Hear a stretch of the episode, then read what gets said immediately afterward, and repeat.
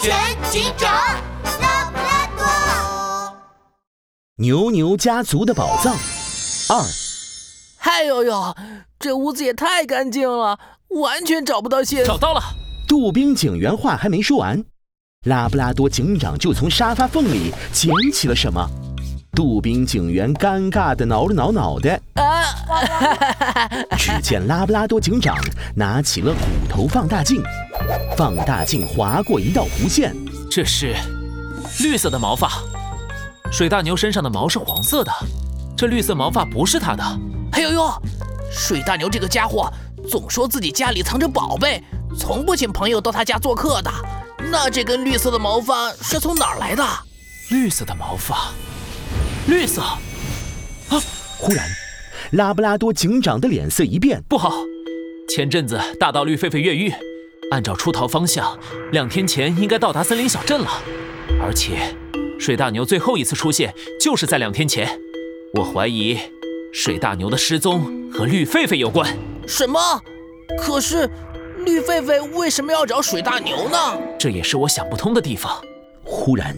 拉布拉多警长视线落到了客厅的一面墙上，只见墙上挂着几张水大牛的照片，不过中间有个位置空空的，边上还有一圈淡淡的灰，圈出一个相框的痕迹。这里原来应该有一个相框，却被人拿走了，缺少照片的位置，颜色比其他地方干净，应该是挂了很久，最近才拿下来的。照片，照片！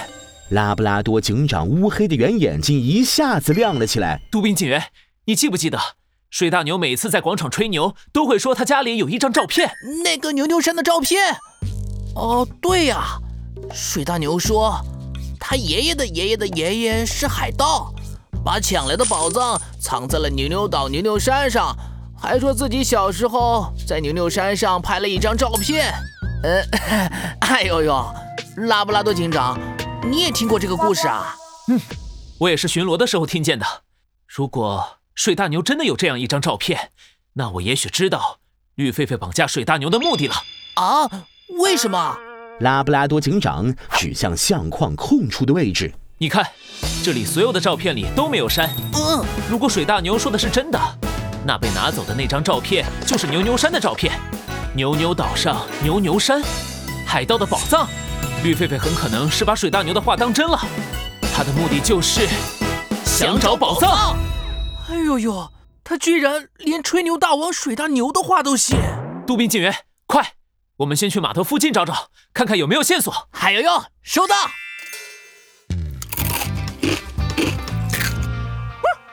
鳄鱼大叔，你有没有看到一只绿狒狒和一头水牛？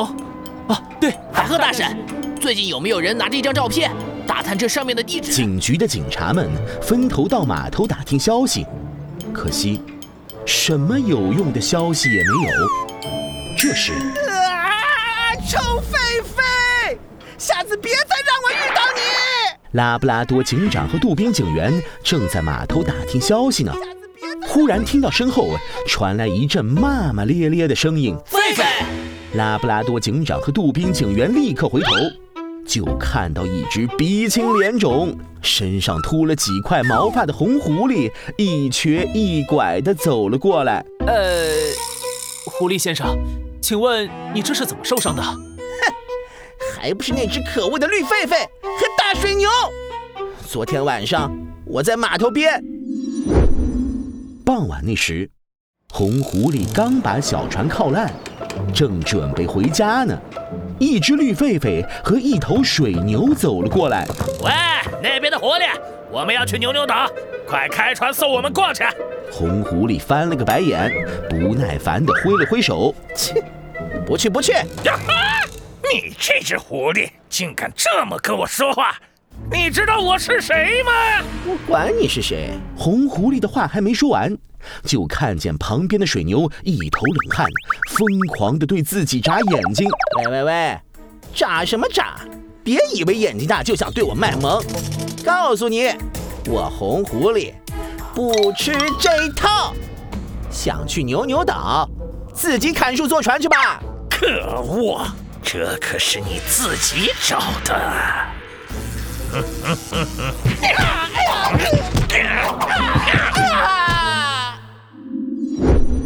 我的船老化了，需要修补，所以拒绝给他们开船。谁知道那只可恶的绿狒狒竟然把我暴揍了一顿，还把我电晕了。等我醒来，就发现船被抢走了。红狐狸气得鼻子呼哧呼哧响。哎呦呦，太好了！太好了！红狐狸气得浑身的毛都炸开了。拉布拉多警长急忙解释：“哎，红狐狸，哎，杜宾警员的意思是，终于找到绿狒狒的消息了。